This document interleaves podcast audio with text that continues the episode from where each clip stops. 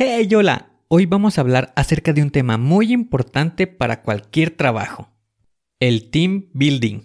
Esta es una estrategia muy efectiva para construir un equipo fuerte y unido, capaz de enfrentar cualquier desafío con éxito. Comenzamos.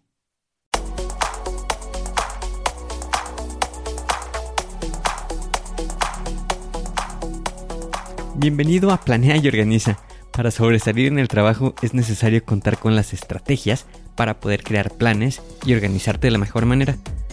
Con esto se reducirán los problemas como el estrés y la incertidumbre. Para que tenga resultado, lo más importante es aplicar las herramientas. En Planea y Organiza hablamos de las estrategias que se utilizan en las mejores industrias, para que así tú puedas saber qué hacer, cómo proceder y encontrar un porqué. Por último, te ayudamos dándote los pasos a seguir en cada estrategia para que los apliques en tu oficina y así puedas llegar a la meta, crecer de manera profesional y personal. Te vamos a compartir las herramientas que utilizan los líderes para planear y organizar y así las utilices y ponlas a prueba. Soy Ángel Hernández y si me lo permites te voy a acompañar en tu camino paso a paso. Comenzamos.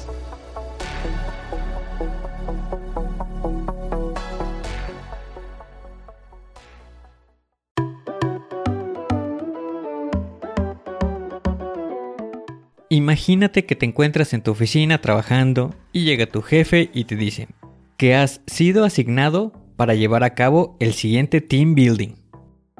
Te quedas, bueno, ¿cómo la voy a hacer o qué debe de llevar? Comienzas a hacerte toda esta clase de preguntas y llegan las dudas y la frustración. De pronto te llega esa mágica idea. Nada más voy a hacer una dinámica y creo que con eso va a estar bien. Comprendo de esa situación porque en la oficina cada viernes se realizaba una dinámica, pero esto no pasaba más de ser un juego. Está bien, porque se puede convivir con las personas. Sin embargo, se puede aprovechar para crecer. Es por eso que te voy a hablar el día de hoy de la estrategia de team building para que la puedas aprovechar en tu oficina.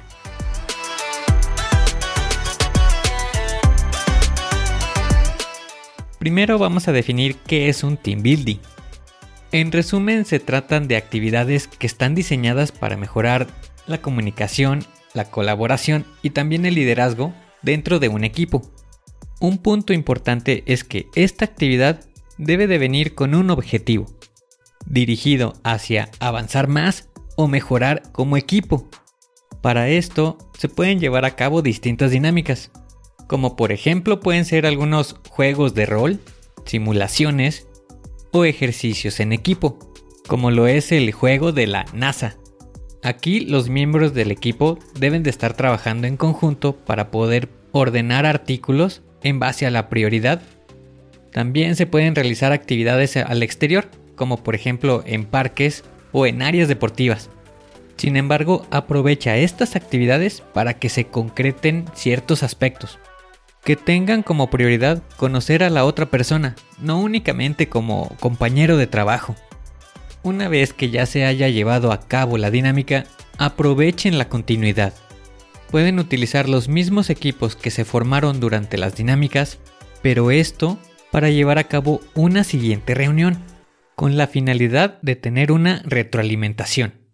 Esto lo podemos hacer a través de cuatro temas o preguntas qué es lo que se debe de mantener, qué es lo que se debe de eliminar, qué es lo que podemos crear y qué es lo que podemos mejorar.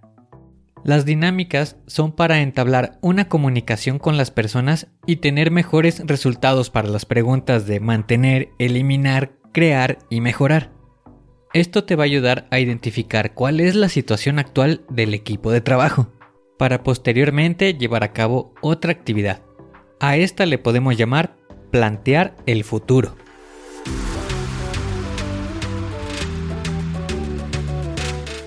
De las ideas que se obtuvieron en la reunión de retroalimentación, podemos plantearnos un escenario, imaginarnos qué quisiéramos tener para el futuro en nuestro equipo. En sí, ¿cómo te gustaría que fuera? Con esto se va formando una meta, un punto al que quisiéramos llegar. Ya una vez que tenemos esto, aquí viene lo bueno, que consiste en plantear las actividades.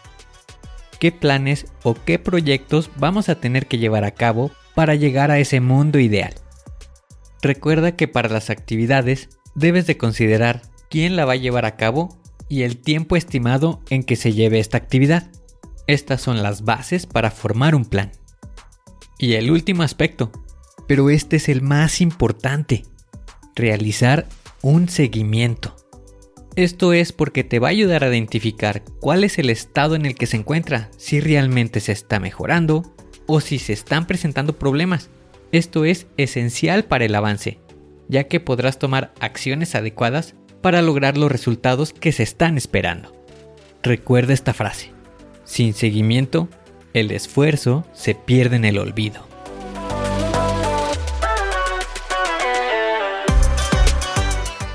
En resumen, hoy hablamos sobre la importancia del team building como una estrategia para construir un equipo fuerte y unido, sobre el objetivo de las dinámicas y cómo las podemos aprovechar para llevar reuniones de retroalimentación, para plantear el futuro y para crear planes.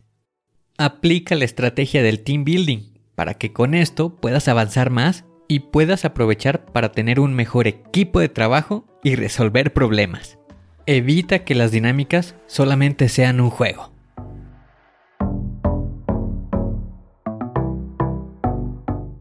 Hoy tienes la oportunidad de hacer un plan, de poder organizarte, de poder formar un equipo suscríbete al podcast y deja 5 estrellas. Y si quieres conocer más, visita la página angelhernandez.club.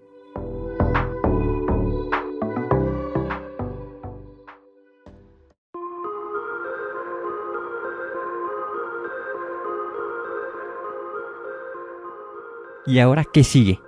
¿Cuál es el siguiente paso que tienes que dar?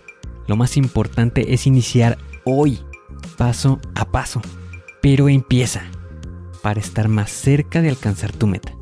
Las herramientas de las que hemos hablado ya las conoces, pero el problema es que no las utilizamos. No las pierdas en el olvido. Continúa utilizándolas y así continuarás mejorando. Sé mejor que ayer. Te espero en el siguiente episodio para continuar creciendo.